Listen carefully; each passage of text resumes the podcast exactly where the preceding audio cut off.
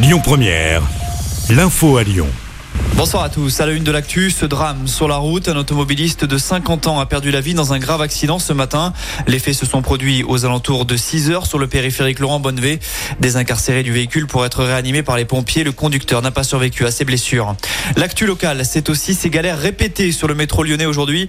Vers 7 heures du matin, un départ de feu a perturbé la circulation sur la ligne A entre les stations Foch et Hôtel de Ville.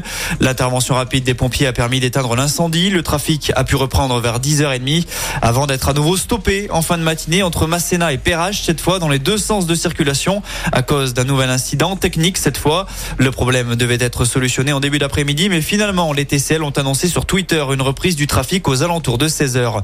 Emmanuel Macron était à Lyon hier après-midi. La visite du chef de l'État a été mouvementée. Le président s'est rendu à la prison de Montluc afin de rendre hommage à la résistance 80 ans après l'arrestation de Jean Moulin. Cette venue était annoncée dans la semaine précédente et entre 3000 et 5000 manifestants ont défilé dans les rues de Lyon contre la venue d'Emmanuel Macron, mais également pour dénoncer la réforme des retraites. Ils n'ont pas pu approcher le président, mais des tensions ont éclaté avec les forces de l'ordre. La mairie du 3e arrondissement a été dégradée et la préfecture annonce trois interpellations.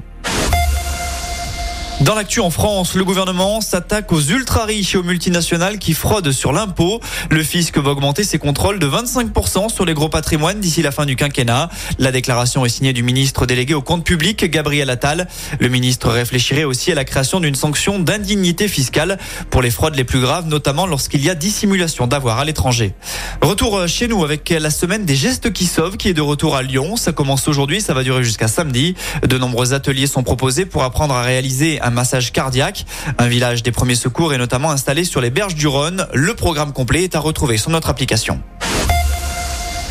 Le futur projet de l'OL dévoilé ce soir après le départ de Jean-Michel Aulas. John Textor, le président du club, s'exprime ce soir lors d'une conférence de presse. On y reviendra évidemment demain sur Lyon Première. Football toujours, mais côté terrain, cette fois, c'est le retour de la Ligue des Champions ce soir avec un choc en demi-finale aller. Le Real Madrid, tenant du titre, reçoit Manchester City. Le coup d'envoi sera donné à 21h. Demain, dans l'autre demi-finale, on aura le droit à un derby. Le Milan AC recevra l'Inter.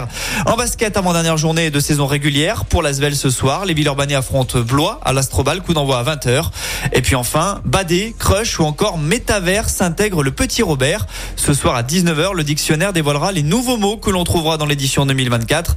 Vous y découvrirez des termes comme Badé qui veut dire être triste ou encore Crush qui signifie avoir un coup de cœur pour quelqu'un, mais aussi Métaverse, Nassé ou encore Ghosté. Écoutez votre radio Lyon Première en direct sur l'application Lyon Première, lyonpremière.fr et bien sûr à Lyon sur 90.2 FM et en DAB+. Lyon Première